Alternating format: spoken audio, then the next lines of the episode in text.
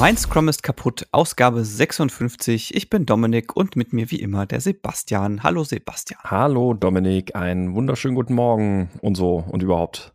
Ja, morgen ist doch mitten in der Nacht. ja, wenn man, wenn man so Nachtschichten, also ich ziehe echt den Hut davor, dass du um drei Uhr heute Nacht ins Bett gegangen bist und dann um sieben Uhr schon wieder den Wecker geklingelt hast. Also. Äh, ja, ja, das, das war kein äh, Spaß. Respekt. Aber ich, ich habe es mir auch selber ausgesucht. Ich hätte ja nicht bis um drei Uhr nachts zocken müssen. Naja, ja, egal. Ich, also nach, nachdem ich jetzt heute Nacht noch äh, bis auch um drei Uhr meine Steuererklärung gemacht habe, war für mich aber klar, nee, Wecker steht heute eher auf neun Uhr. da, bin ich, da bin ich konsequenter gewesen als bei der Abarbeitung der Steuererklärung an sich. Also kurzum, mein, also ich, mhm, also ich würde mal sagen, zocken besser als äh, Steuererklärung. Ja. Wobei, kommt, kommt Geld, kriegst du Geld zurück? Ja, ein bisschen, weil ich gerade noch so genug Ausgaben dagegen verrechnen konnte. Wenn es jetzt wenigstens so ein wäre, ja, zack, bam, 1500 Euro zurück. Nee. Nice, aber so ist ja eher so, nee. Nee, nee. Nee, äh, leider, leider nicht. Aber die Sache ist, also wie uncool. Es, es, hätte, es hätte wie immer natürlich auch viel entspannter sein können mit der blöden Steuererklärung, ähm, weil das, das ist die Steuererklärung von 2016, um die es geht, äh, für das ich jetzt vor einem Monat die Schätzung vom Finanzamt bekommen habe äh, und für die gestern die Frist abgelaufen ist, ähm, um, um Einspruch einzulegen. Ähm, da ja dann Wochenende ist, gibt's ja dann noch mal einen Tag mehr für die Frist. Also läuft quasi heute die Frist also, Und ich habe es ich hab's halt bis auf die letzte Stunde halt tatsächlich halt auch wieder ausgenutzt. Also, ja, ist äh, nicht, äh, nicht toll. Nee, ist, äh, also eigenes. Vielleicht eigenes um mal, um mal heute zuzuordnen, das ist gerade äh, jetzt Datum der Aufnahme ist jetzt gerade äh, der 16. Juli und es ist 10.15 Uhr in der Früh. Ja, 2018. Äh, 10.15 Uhr in der Nacht, Entschuldigung. Ja, ja genau, 2018. Muss, sollte man dazu sagen, wenn ich von der Steuer Steuererklärung 2016 rede. Ja. ja. Ah, äh, ja. Immerhin, immerhin, das Finanzamt hat mir noch keine Strafe angedroht. Das haben sie, letztes Jahr haben sie mich 300 Euro zahlen lassen und ich äh, habe es trotzdem wieder versaubeutelt. Aber ich habe jetzt, ähm, ich werde mir jetzt demnächst mal zwei, drei Tage Zeit nehmen und hier ein bisschen Papierkram sortieren. Ich muss nämlich auch das für die Belege mal ein ganz anderes System überlegen, wie ich die ganzen Belege erfasse und archiviere und dann, äh, da mache ich auch gleich die Steuererklärung für 2017 und dann habe ich meinen Haken dann. Ja, ja, ja. ja. Naja, gut. Äh, ich glaube, genug Vorgeplänkel. Mhm. Ähm, ja, kommen wir mal zum Thema. Und äh, zwar äh, ist es eine Mischung aus äh, Themenfortsetzung und ähm, äh, Themenfortsetzung und Hörerthema. Nämlich hat uns äh, der Christian nach dem Podcast zum Thema technische Schulden angeschrieben und hat gemeint, wie wäre es denn mal so diesen Aspekt dieses, dass ein inwiefern darf und kann ein Product Owner in äh, technische, äh, bei technischen Belangen mitsprechen und mitentscheiden, äh, inwiefern hat er da die Möglichkeiten? Hat gemeint, es wäre doch mal cool, darüber einen Podcast aufzunehmen. Äh, fanden wir auch, deswegen sind wir heute hier mhm. und sprechen mal über dieses Thema. Es war jetzt irgendwie sehr haklich formuliert, aber ich denke mal, es ist hoffentlich. Kurzum, wie, wie stark darf der Product Owner bei technischen Entscheidungen mitentscheiden? Ja, genau. So, es ist, ja, ist ne? mitten in der Nacht, deswegen ist mein Sprachzentrum noch so im Halbschlaf. ja, das, das, ist kein Problem. Das ist bei mir ähnlich. Ähm, ja, ich, ich habe auch, also ich, ich habe mir ja tatsächlich auch ein bisschen Zeit genommen, das vorzubereiten und mir ein paar Gedanken zu machen zu dem Thema. Ähm, und bin für mich so ein bisschen zu einem Schluss gekommen, der die Folge nach fünf Minuten wahrscheinlich schon beenden würde. Deswegen. Im Zweifelsfall ähm, gibt es eine kurze Folge. Also ich meine, ist auch okay. Das wäre die kürzeste in der Geschichte unseres Podcasts. Ähm, aber insofern ist vielleicht die äh, Überlegung oder würde ich jetzt mal die Frage an dich stellen.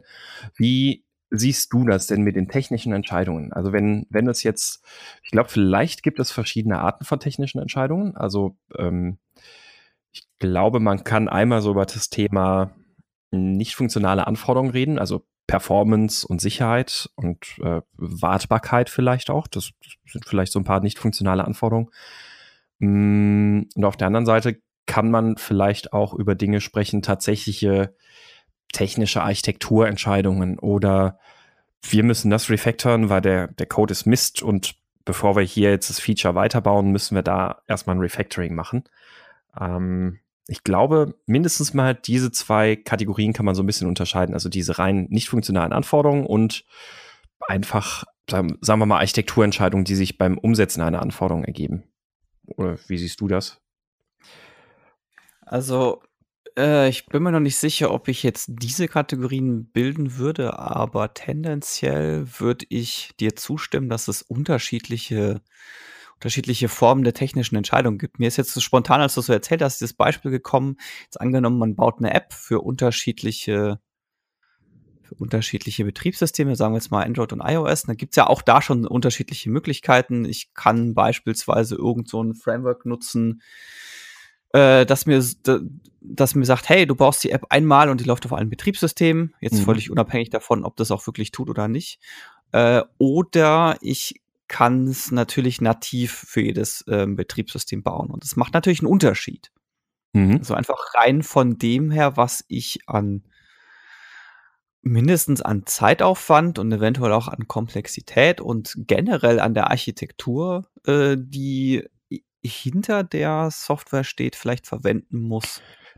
Ich, ich um, finde, das ist ein schönes Beispiel ich finde, das ist ein perfektes, schönes Beispiel, an dem wir uns mal aufhängen sollten.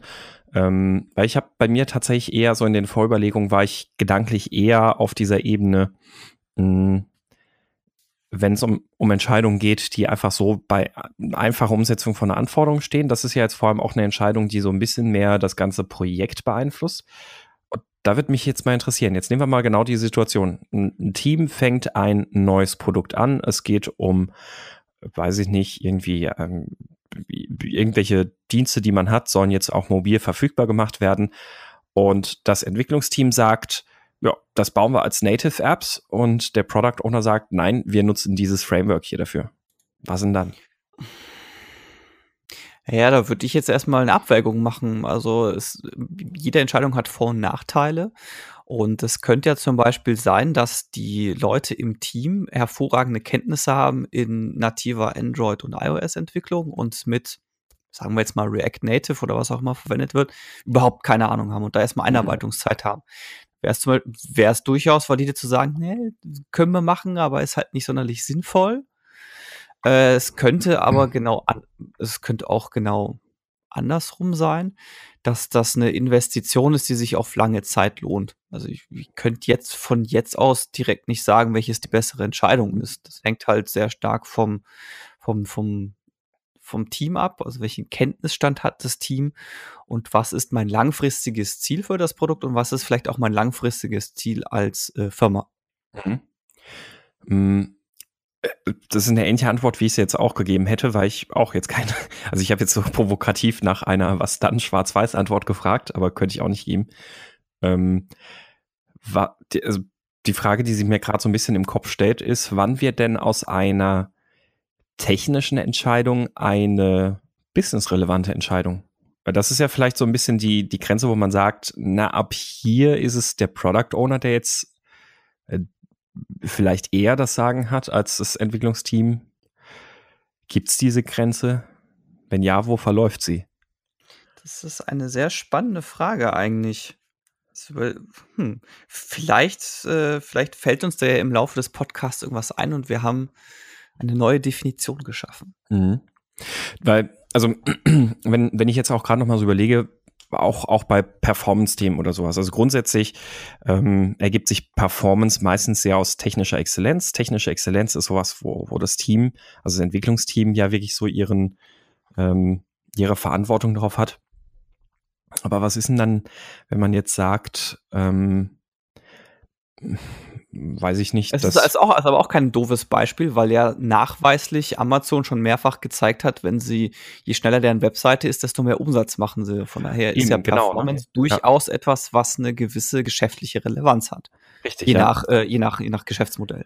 Genau, genau darauf wollte ich nicht raus, weil Performance ist ja dann auch wieder so nicht technische Anforderungen oder nicht funktionale Anforderungen und auch nicht funktionale Anforderungen liegen ja auch wieder mit im äh, Entscheidungsgebiet des Product Owner. Also ich über, ich bin gerade tatsächlich ein bisschen mit dieser Fragestellung überfordert, wo man da jetzt eine Grenze ziehen würde. War, was, was ich mir vorher so vor der Folge überlegt habe, was, glaube ich, so ein bisschen der, der springende Punkt ist, ähm, wenn Also diese Fragestellung, wenn wir die Fragestellung nochmal an den Anfang stellen, hm, wer entscheidet oder ab wann entscheidet der Product Owner über technische Anforderungen oder um, um, um die technische Umsetzung? Ähm, das ist ja im Kern immer so ein bisschen, also diese Fragestellung, ohne dass ich die jetzt dem, dem ähm, Hörer, dem, äh, der die Frage gestellt hat, äh, unterstellen möchte. Diese Fragestellung an sich, wer entscheidet denn Team oder Product Owner, impliziert ja immer so ein Stück weit so eine Art, sagen wir mal, diktatorische Entweder, Entscheidung. Also, entweder oder, ja, entweder entscheidest du oder wir.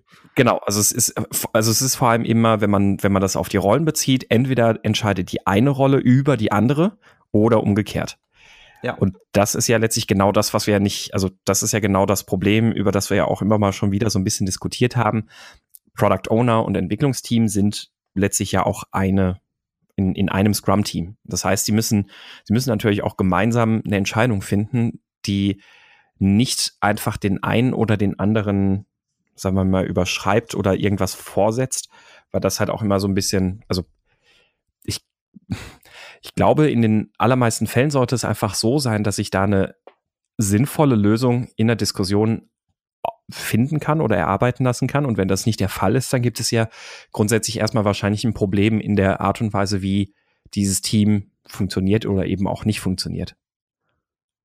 Das sollte ja so ein partnerschaftliche gemeinsame Entscheidung dann sein.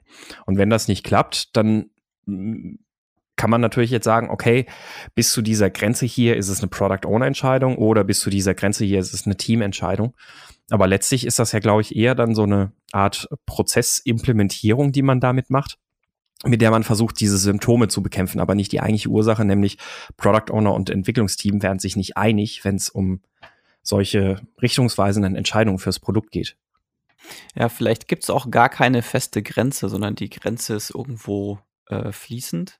Und die ist wahrscheinlich auch für jedes Team anders, weil natürlich auch die Technik anders ist und die, äh, die Tragweite der Entscheidungen, die getroffen werden muss, die variiert natürlich auch, weil ich meine, ob ich jetzt eine, ob wir jetzt sagen wir mal, ähm, ich habe jetzt alles auf, äh, auf React aufgebaut. So, und mhm. aus irgendeinem Grund ist jetzt äh, ist eine neue React-Version raus, die äh, Breaking Changes hat. Und ich stehe jetzt vor der Entscheidung, okay, bleibe ich jetzt auf dieser alten Version oder investiere ich jetzt?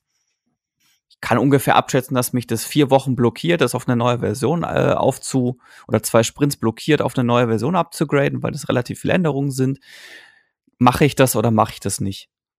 Das ist ja eine, das ist ja eine relativ äh, große Entscheidung mit etwas mhm. höherer mhm. Tragweite, als wenn ich sage, ja, hier, pff, jetzt gibt es hier ein paar Grafik-Assets, da gab es ein Update, ich kann mal die neue Version von einbinden. Die Dateinamen sind alle gleich.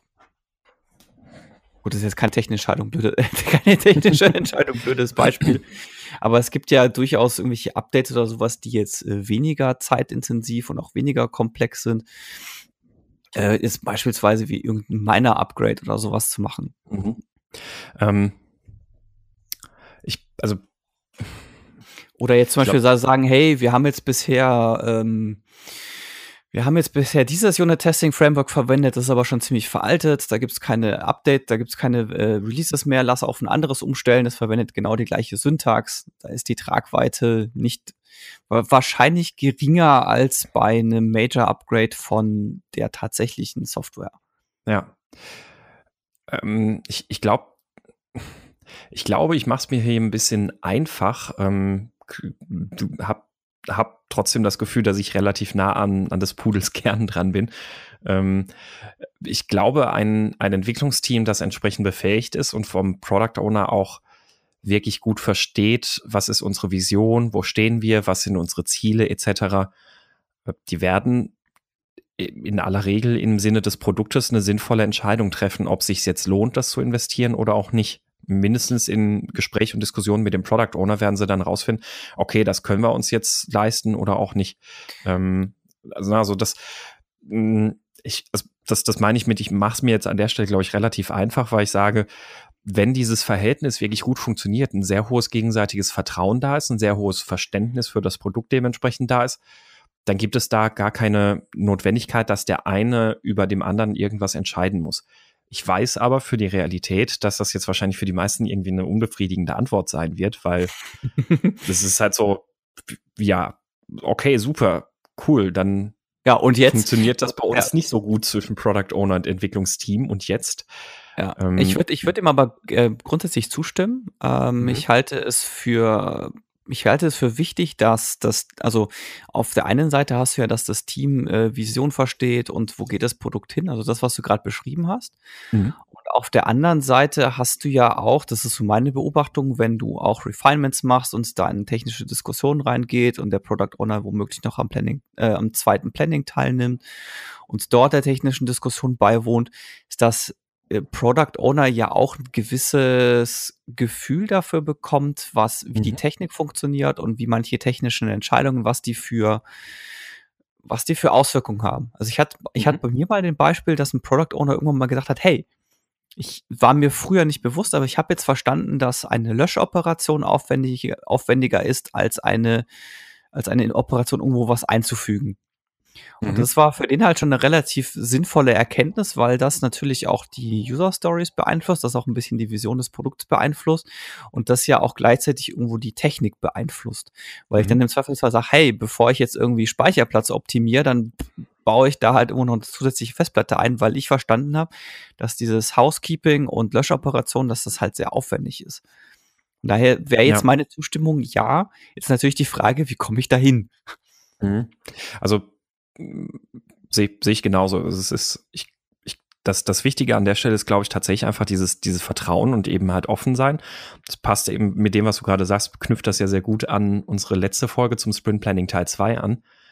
Ähm, dass gerade das ja auch ein wichtiger Rahmen ist für den Product Owner, auch wenn er technisch vielleicht nicht mitreden kann, aber um mehr zu verstehen, wie wirken sich denn gewisse Entscheidungen und Überlegungen und Diskussionen eben aus ich glaube, gewisse Ursachen für dieses Problem, dass es überhaupt erst dazu kommt, dass der eine oder der andere eine Entscheidung treffen soll oder muss, ist einerseits, dass der Product Owner vielleicht häufiger mal eher so der Manager ist statt ein Teammitglied. Also der, der immer irgendwo rumschwirrt, irgendwelche Meetings hat und immer ähm, das Team nur so als so eine, so eine Art Blackbox sieht. Ich fütter die mit User Stories, am Ende kommt Output. Ja. Beziehungsweise umgekehrt eben halt auch, dass das auch, also gibt's ja auch, dass das Entwicklungsteam den Product Owner als Blackbox sieht und sagt, nö, mit dem wollen wir gar nichts zu tun haben, den geben wir im Refinement Input und im Planning kriegen wir dafür User Stories. Behaviorismus ähm, Scrum. Genau, richtig, ja. so, und das, das, das kommt ja relativ häufig vor, finde ich, diese beiden Pattern. Ähm, und da wäre es, denke ich, an der, an der Sache dagegen anzusetzen, weil ich, ich habe jetzt gerade auch noch mal so ein bisschen überlegt über so ein paar Teams. Da waren Teams dabei, die den, denen sich genau diese Frage gestellt, Fragen gestellt haben. Also wie, wer entscheidet das denn jetzt? Für die war klar, wir müssen wissen, wer für diese Entscheidung verantwortlich ist, im Sinne so eines klassischen, äh, wie so eine Racy-Matrix oder was auch immer, äh, damit sie halt ganz klar sagen können, okay, die Entscheidung treffen wir, Product Owner, du hast Pech gehabt, weil unser Unternehmen hat festgelegt, das ist eine Entscheidung, die wir treffen. Und ohne dass es so eine Festlegung gibt, funktioniert es da gar nicht. Ähm, umgekehrt habe ich dann aber Teams gesehen, wo das wunderbar funktioniert hat, wo wirklich die kom komplexesten Diskussionen um ja, wie wollen wir das technisch lösen? Wir können das so machen, wir können das so machen. Das eine bedeutet wenig Aufwand, das andere bedeutet viel Aufwand, wo die sich komplett partnerschaftlich zwischen Product Owner und Team einfach, einfach ergeben haben, weil man halt offen drüber sprechen konnte und dieses hohe Vertra Maß an Vertrauen da war. Das heißt, ich sehe das tatsächlich als Bestätigung unserer These. Äh, es ist wichtig, dass dieses Verhältnis zwischen PO und Team gekittet ist, weil das erübrigt dann den Punkt, wer sowas entscheiden kann, ähm, weil es dann ohnehin zu einer guten Entscheidung als Team kommt und das muss ja eigentlich das Ziel sein. Jetzt ist die Frage, wie kommt man hin? Hm. Ich glaube, da gibt es dann wieder ganz viele verschiedene Punkte. Also einmal für eine gewisse Transparenz und Offenheit sorgen, die Vertrauen weckt oder Vertrauen erst ermöglicht. Das heißt also, wie du schon sagst, in Planning 2 äh, zum Beispiel äh, sowas äh, den, den Product Owner an der Dis Diskussion teilhaben lassen, aber auch umgekehrt, dass der Product Owner über die Vision und die Ziele und die äh, Agenda insgesamt einfach sehr transparent ist. Ja, ich glaube, generell würden wir jetzt hier in den Punkt reinkommen, wie baue ich ein funktionales Team auf? Also ich, genau, das glaube ich nämlich auch. Also da kann man jetzt einfach sagen, ja, Five Dysfunctions. Ja, Five Dysfunctions oder Dynamik in Gruppen oder, ja. oder, oder. Da gibt's ja, das, das, das wär, könnte man eine eigene Podcast-Reihe, glaube ich, zu dem Thema aufmachen. Ich weiß nicht, ob das mhm. jetzt nicht dann zu weit vom, zu weit vom Thema abgeht, wenn wir da jetzt ins Detail, ins Detail einsteigen oder in Details ja. einsteigen. Ich glaube auch, also das, ähm, ich glaube, dass, dass diese Folge hier nicht der richtige Ort für. Ja. Ein Punkt, den ich vielleicht auch noch, äh, der mir bei den Überlegungen vorher auch dazu noch so aufkam, war, gerade wenn es um so qualitative Entscheidungen geht. Also das Team sagt, wir machen das richtig, Product Owner sagt, nee, schnell und dreckig reicht mir. Ähm, also auch, auch da geht erstmal wieder grundsätzlich, ich glaube, wenn das Teamverhältnis sehr, sehr gut ist, wenn da wirkliches echtes Vertrauen herrscht, dann gibt es diese Situation in der Form gar nicht so stark, ohne dass ich eine Lösung abzeichnen würde. Ähm, davon aber mal abgesehen, wenn der Product Owner die technische Qualität nicht sieht, also die Notwendigkeit für technische Qualität nicht sieht, dann ist das, glaube ich, auch ein bisschen ein Problem in der Firmenkultur, dass Qualität nicht wertgeschätzt wird. Ähm, äh, oder ja, also, ey, tatsächlich. Ja, ja, das kann gut sein. Also, kann gut sein. Oder, das, oder dass das, sie nicht vernünftig vermitteln können, hey, welchen Vorteil bringt das eigentlich, wenn wir, richtig. Wenn wir das jetzt an dieser Stelle vernünftig machen, ist jetzt natürlich auch ähm, im Zweifelsfall schwierig, weil jetzt äh, um, um jetzt mal Klischees auszupacken, sind nicht immer alle Entwickler die wortgewandtesten und da ist es natürlich hilfreich, wenn man im, im Team wenigstens einen hat, der das vernünftig verargumentieren kann. Es ist ein mhm. bisschen blöde und ungleiche Situation, würde ich behaupten, weil jetzt Product Owner in der Regel, das ist deren Beruf, viel zu reden, ja, würde ich jetzt mal sagen. Mhm. Und ähm, ich glaube, das ist aber ein Punkt, wo ein Scrum Master durchaus sinnvoll moderierend einschreiten kann, um dieses Ungleichgewicht so ein bisschen auszugleichen. Mhm. Ja, also das, das glaube ich, Moderation tatsächlich sehr wichtig, ähm, einfach um ja verschiedene Werkzeuge der Moderation halt zu nutzen, um aufzuzeigen, was das Entwicklungsteam tatsächlich eigentlich gerade für Sorgen hat, zum Beispiel. Ne? Also wenn, wenn darum diskutiert wird, ja, wir können das so machen, aber dann ist, dann ist das halt Kacke. Ähm, das ist halt so ein, so ein bisschen polemisches Totschlagargument. Da wird der Product Owner auch sicherlich nicht drauf einsteigen und sagen und dann von seiner Position abrücken. Ähm, sondern dann geht's ja eher darum, äh, vielleicht durch Visualisierung oder sonst wie Modellierung irgendwie halt einfach mal darzustellen, welche Auswirkungen hat das denn, wenn wir da an der Qualität schludern und so dem Product Owner vielleicht dann auch versuchen, die technischen Zusammenhänge ein bisschen näher zu bringen, damit er diese Entscheidung besser nachvollziehen kann und dass er versteht, welche Auswirkungen das langfristig dann irgendwie aufs Produkt hätte, wo es dann wieder teurer wird oder was auch immer. Ja, vor allem, ähm, glaube also ich, interessant ist der Punkt, ähm, was passiert, wenn wir das nicht machen. Also nicht nur, was ist der Vorteil, wenn wir das einsetzen, sondern gibt es im Zweifelsfall auch erhebliche Nachteile, wenn wir das nicht tun. Ja, genau, Fall, also das, das meinte ich, also gerade das, ja. Dass dann entsprechend äh, ähm, zusätzliche Kosten entstehen, ähm, dass wir vielleicht sogar in könnte ja durchaus sein, dass man in rechtliche Probleme reinläuft, früher oder später, sei es aus irgendwelchen ja. Lizenzbedingungen oder weil dann Sicherheitslücken drin sind, die abmahnfähig sind, solche Sachen. Also ist ja mhm. durchaus denkbar. Und der springende Punkt ist halt, also da, da glaube ich, sind, wie du schon sagst, die Scrum Master gefragt, das Team durch Moderation oder überhaupt einfach die, also das Team, das Scrum-Team tatsächlich durch Moderation zu unterstützen. Ähm, weil auch, auch wenn das Entwicklungsteam jetzt vielleicht mit solchen Konstrukten kommt wie technische Schulden oder sowas, ja, wenn wir es jetzt scheiße machen, dann müssen wir das in in fünf Monaten doppelt und dreifach zurückzahlen. Das sind halt so abstrakte Dinge, die in so einer Situation dem Product Owner sicherlich nicht zum Umdenken anregen werden. Ähm, das heißt, nehmt euch die Zeit im Zweifelsfall, sowas dann auch konkret mal auseinanderzunehmen und zeigt dem Product Owner tatsächlich auf, welche technischen Auswirkungen in die eine oder andere Richtung kann es halt haben, welche Risiken sieht man, weil muss man auch sagen, für, für Non-Techies sind solche Sachen halt trotzdem immer noch abstrakt. Auch wenn so, ein, so, ein, so eine Metapher wie technische Schulden das eigentlich sehr schön illustriert, kann sich der Product Owner damit ja jetzt trotzdem noch nicht vorstellen, was damit konkret gemeint ist. Das heißt, versucht oh. den da auch dann irgendwie technisch ein bisschen abzuholen und in die Welt zu holen und Scrum Master hilft dem gesamten Scrum-Team dabei, so eine Situation halt entsprechend zu vermitteln, dass da das Verständnis geschaffen werden kann. Ja, deswegen ist auch das, also das heißt ja nicht umsonst Scrum-Team und für mich ist durchaus tatsächlich wichtig, dass das äh, Team auch als Team funktioniert und ja. gemeinsam an einem Produkt gebaut wird und eben nicht diese, wie du es vorhin schön gesagt hast, diese Blackbox existiert oder wo man halt, wo die eine Seite der anderen Seite Dinge zuwirft und man guckt, was passiert. Mhm. Weil dann, dann glaube ich, kommen wir tatsächlich an den Punkt so, ja, nee, nee, das müssen wir entscheiden. Das ist unsere Verantwortung und das muss ich entscheiden. Ja, das richtig. ist meine Verantwortung. Weil ich würde argumentieren, dass genauso wie ein, wie, wie ein Product Owner die Möglichkeit hat oder die sinnvollerweise die, die Berechtigung hat, äh, technische, technische Entscheidungen mitzutreffen. Genauso trifft ja das Entwicklungsteam auch Entscheidungen mit, die das Produkt an sich betreffen. Weil ich einfach genau, im, Dia weil ich ja im Dialog bin reden. und dem ne? Product Owner sagen kann, hey, wenn du es so machst, das ist eigentlich ziemlicher Quatsch. Ich hab, äh, das wäre so und so und so, wäre wär das viel besser, wäre das viel besser. Jetzt einfaches Beispiel, ja. wenn, wenn ich mir irgendwas überlege als Product Owner und das aber aus User Experience Sicht totaler Quatsch ist und das anders viel sinnvoller wäre.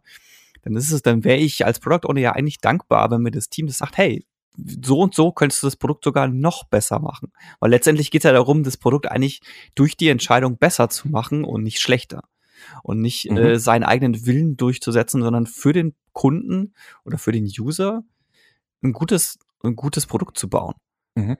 Richtig. Und das ist, glaube ich, so das vielleicht den Fokus, den man sich an der Stelle auch noch ein bisschen noch mal so in, in, in Gedächtnis, in, ins Gedächtnis, genau, ins Gedächtnis rufen muss.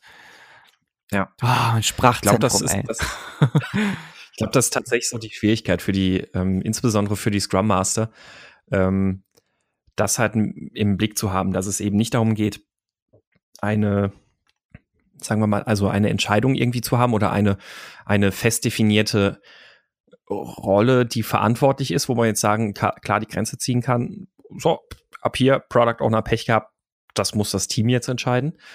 Ähm, sondern als Scrum Master aktiv dafür zu sorgen, dass dieses Verhältnis so zusammenwächst, dass es die Notwendigkeit für so eine finale Entscheidungsobrigkeit gar nicht erst gibt. Und das Schwierige ist, glaube ich, tatsächlich sowas, oder die Herausforderung ist für einen Scrum Master tatsächlich, äh, das auch entsprechend durch Moderation zu steuern. Mhm. Also, dass man als Moderator in so einem Sinn wirklich, also in so einer Diskussion, wenn so eine Diskussion aufkommt, nicht jetzt versucht, die Seite des Entwicklungsteams zu unterstützen und zu sagen, okay, ja, gut, doch, ich, ich bin näher beim Entwicklungsteam und ich sehe das ähnlich. Ähm, äh, ich versuche jetzt irgendwelche moderativen Kniffe, damit das Team seine Ansicht vermittelt kriegt, sondern sich bewusst zu sein, dass man als Moderator vor allem dem Scrum-Team dient.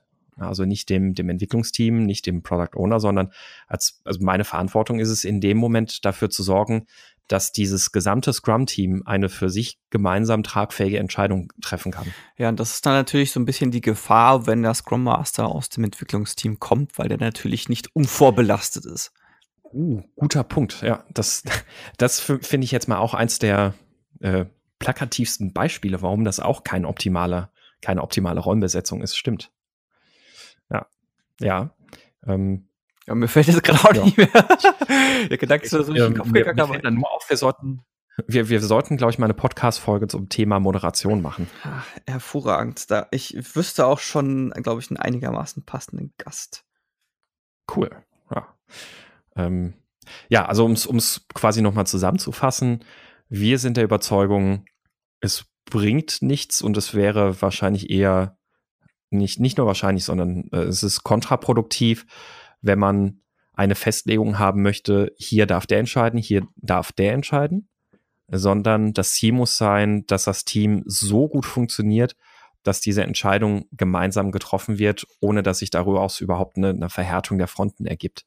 Das heißt, Verständnis schaffen, Vertrauen schaffen und eine Diskussionskultur fördern und auch Diskussionen moderieren, so dass das Scrum-Team gemeinschaftlich ein, eine tragfähige Entscheidung treffen kann. Ich glaube, das ist so, so unser Konsens, auf dem wir verblieben sind. Ne? Jo, dem stimme ich so zu. Jo. Und äh, ja. Tatsächlich, das, das ist unsere kürzeste ja, Folge ever, war, oder? Ja, also könnte Ich bin mir nicht sicher. Ich glaube, ich glaub, hm. es gab mal eine kürzere Folge, aber das war so eine Rückblicksfolge oder irgendwie sowas. Also ich, ich glaube, wir hatten mal eine 20-minütige Folge, aber das, wie gesagt, das war jetzt keine In Inhaltsfolge. ja, aber es ist doch, ist doch auch schön. Also, also meine, unser Ziel ist ja immer so, also unser ursprüngliches Ziel war ja immer so, ja, 30 bis 45 Minuten, da kommen wir ja nie hin. Aber es ist immer so, zack, Stunde vorbei, so, hä? Ähm, ja, aber also noch, noch zum Thema. Also ich finde, also es ist, ich kann jetzt verstehen, wenn jetzt vielleicht der eine oder andere sagt, toll, was, was soll ich jetzt mit dieser Antwort oder ähm, was, was hilft mir das? Äh, glaube ich, nee, glaube ich nicht, dass das vorkommen wird. Hm, aber es ist natürlich jetzt relativ unkonkret. Also wir haben jetzt keine ganz perfekten, harten, scharfen Maßnahmen genannt, weil ja, ich glaube, diese Art Teambuilding, also ein funktionierendes Team zu schaffen, ist da der, die entsprechende Maßnahme, die da als erstes getroffen werden muss. Ähm, da können wir, glaube ich, mal in einer separaten Folge drüber sprechen. Nichtsdestotrotz, wenn, also mich würde das jetzt tatsächlich mal interessieren, ob ihr vielleicht da irgendwelche konkreten anderen Vorstellungen habt, also ob ihr da schon selbst andere Erfahrungen gemacht habt oder äh, vielleicht hat ja irgendjemand auch noch irgendwelche Methoden, die, die er zu dem Thema jetzt hier vermitteln kann, auf die er jetzt überhaupt nicht gekommen sind.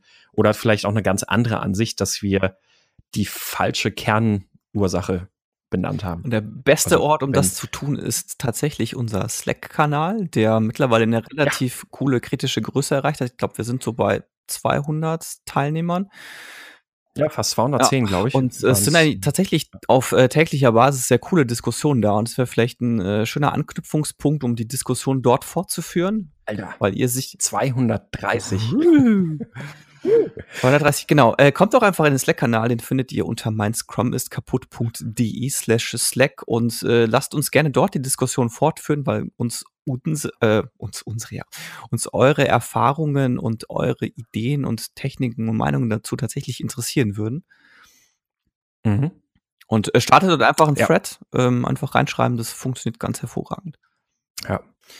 Sehe ich genauso. Also es ist, äh, also ja, an, an der Stelle tatsächlich auch nochmal Dankeschön so an die Leute, die immer wieder aktiv sind in der Community und hier immer wieder Themen beantworten und antreiben und diskutieren. Und jetzt haben wir ja auch ein bisschen Ordnung reingebracht durch die Nutzung von Threads. Ja, wobei das, das ja organisch ergeben hat. Also es gab ja immer gelegentlich jemanden, der das nicht genutzt hat, aber meistens war die, die, Diskussion ja in den Threads.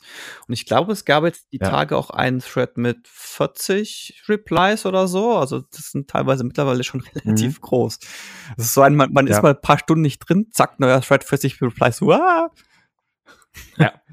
Ja, also finde ich tatsächlich sehr, sehr ja. cool. Ähm, naja, aber ja, be bevor wir jetzt noch ganz abschweifen, wir haben ja auch noch ähm, die äh, Picks der Woche und danach äh, hätte ich noch ein, zwei kleine Anmerkungen am Rande zu machen, aber machen wir erstmal die Picks der Woche.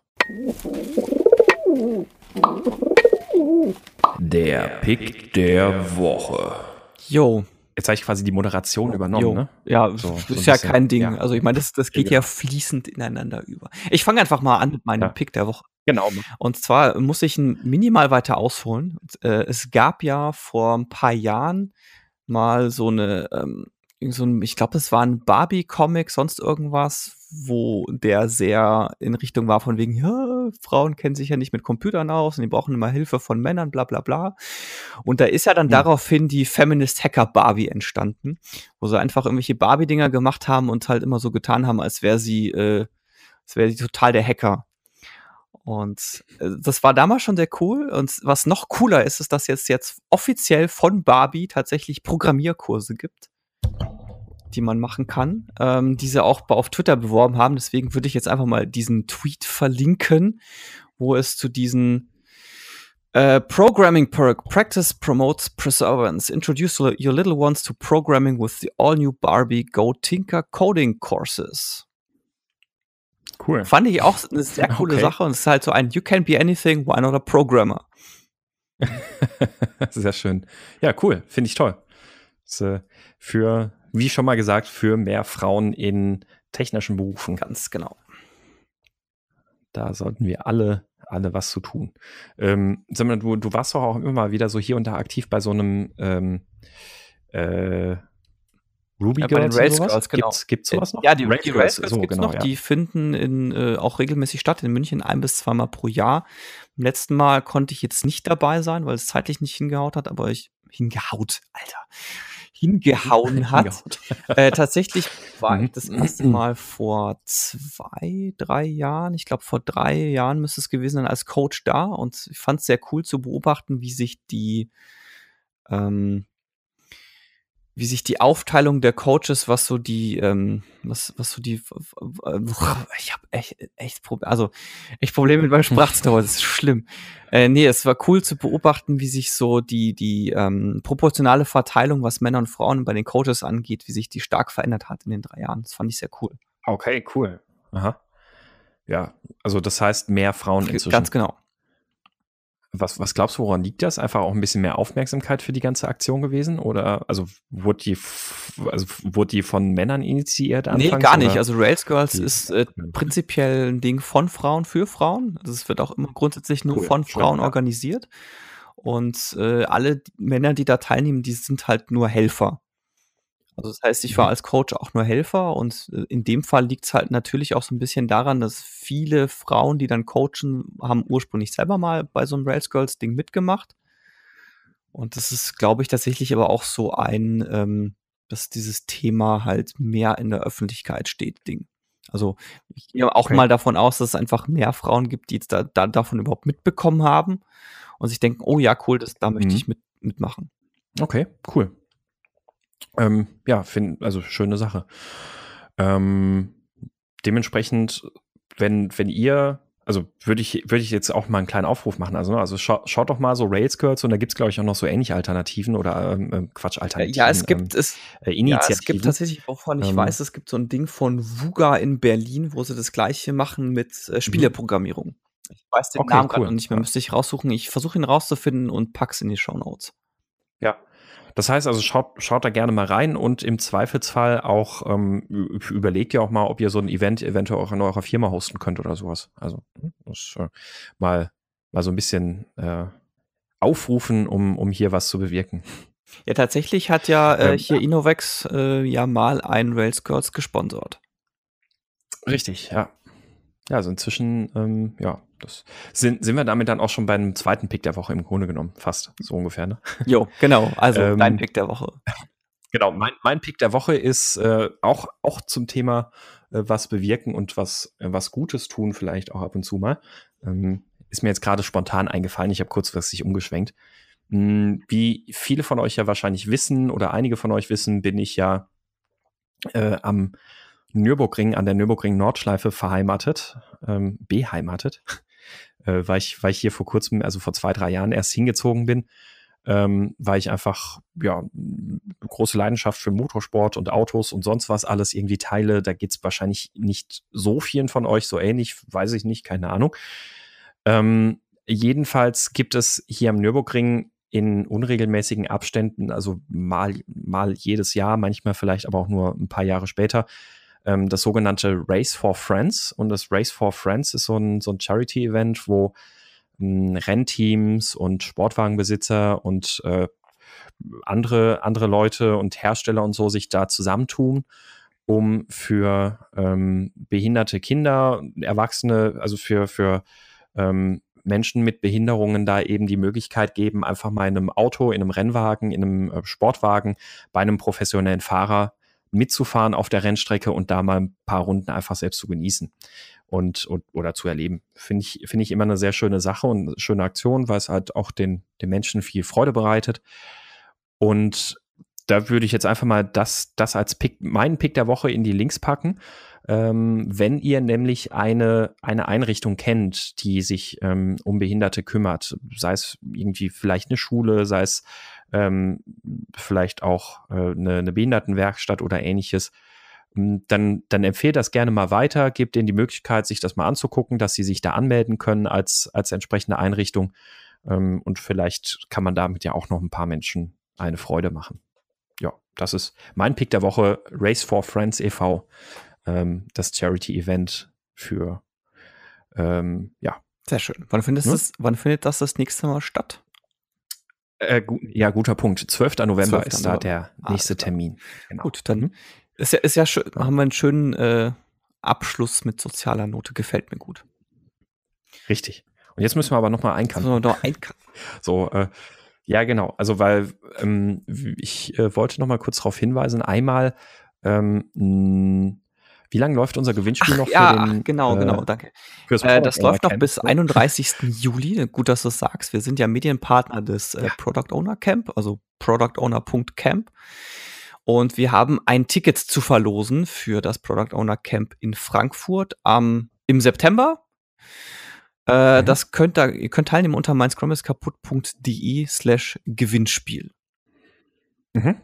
Genau, richtig. Äh, ich ich werde dort auch anzutreffen sein. Äh, Dominik, du genau, ja leider nicht. Leider Bei dir passt Ich meine, es wäre am 8. und 9. Ähm, äh, September, wenn ich es gerade richtig im Kopf habe. Mhm. Ja, Genau, also schaut, dass ihr natürlich da Zeit habt, also nicht einfach so pro forma einfach mal ein Gewinnspiel ausfüllen, sondern ähm, es ist Teilnahmebedingung fürs Gewinnspiel. Ihr sollt definitiv dort Zeit haben. Das Ticket ist nicht übertragbar. Ähm, genau, und dann scha schau da einfach mal rein. Ähm, Product Owner Camp fand letztes Jahr das erste Mal statt, soll sehr, sehr spannend gewesen sein. Ähm, kann ich also äh, empfehlen. Ähm, genau, und dann. Und bitte auch nur einmal. Wollte ich einfach nochmal. Genau, also wir sortieren eh aus bei den Teilnahmen. Ja, und Tim führt, der, der Vorname ähm, Tim führt übrigens, glaube ich, immer noch mit äh, drei. Ah, immer noch der, der Top-Vorname. Ja. ja. Genau, und ansonsten wollte ich einfach auch nochmal kurz Danke sagen, auch wieder unsere, an, an unsere Unterstützer bei Steady. Ähm, sind äh, wieder welche dazugekommen in den letzten, in den letzten Wochen. Das finde ich sehr, sehr, sehr cool. Äh, wir versuchen, also naja, es, hat jetzt mit der Folge auch schon wieder mehr länger gedauert als geplant. Äh, wir versuchen, dass wir demnächst das dann hinkriegen, dass wir tatsächlich auch mal eine Steady-exklusive Folge vielleicht mal hinkriegen. Ähm, da wollen wir mal so Nachbesprechungen auch mal ausprobieren. Ähm, aber an der Stelle auch nochmal herzlichen Dank für eure Unterstützung. Ähm, wir werden am Dienstag schon wieder eine neue Folge aufnehmen, also morgen, also von heute gesehen morgen. Das heißt, die nächste Folge, da werdet ihr jetzt nicht so lange warten Yay. müssen und dann haben wir vielleicht auch die Gelegenheit nochmal, äh, dann wie gesagt, mal so eine Nachbesprechungsfolge aufzunehmen. Genau. Äh, genau. Aber ja, danke an die Steady-Unterstützer und äh, äh, ja. Ja, äh, natürlich auch, wenn ihr uns auch unterstützen möchtet, einfach steadyhq.com slash scrum kaputt. Alternativ findet ihr den Link auch auf mein kaputt.de. Da gibt es irgendwo auf der linken Seite so ein Steady-Banner. Wir freuen uns über jede, jegliche Unterstützung. Das hilft uns äh, zunächst erstmal so die Kosten zu decken. Da sind wir schon relativ gut dabei. Von meiner Seite deswegen auch vielen Dank. Das war's dann auch für dieses Mal. Wie vorhin auch schon erwähnt, wir freuen uns auch, wenn ihr der Slack-Community beitretet. Die ist auch komplett kostenlos und wird auch kostenlos bleiben. kaputt.de slash Slack. Äh, dort finden jede Menge spannende Diskussionen statt. Und ansonsten freuen wir uns natürlich auch über Kommentare auf äh, jede andere Art und Weise, sei es per E-Mail. Da haben wir tatsächlich von einem Hörer eine relativ lange E-Mail bekommen mit Feedback zu gleich 17 Folgen. Da habe ich mich sehr drüber gefreut oder Twitter, gerne einfach dort at Scrum kaputt, gerne auch bei Facebook, dort heißen wir auch äh, mein Scrum ist kaputt und sind aufzufinden unter facebook.com slash Scrum kaputt. Und ich hoffe, wir haben jetzt nicht neuerdings auch irgendwie einen Instagram-Account oder sowas, den ich vergessen habe. oh, du, genau. Nee, äh, Themenvorschläge wie üblich an äh, thema at kaputt.de. Ihr könnt uns aber natürlich auch einfach im äh, Slack-Channel anschreiben, das ist auch okay auch dort nehmen wir Themenvorschläge entgegen. Ja, das war's für diese Woche und hoffentlich ist dann die nächste Folge auch nächste Woche online. Bis dahin. Tschüss.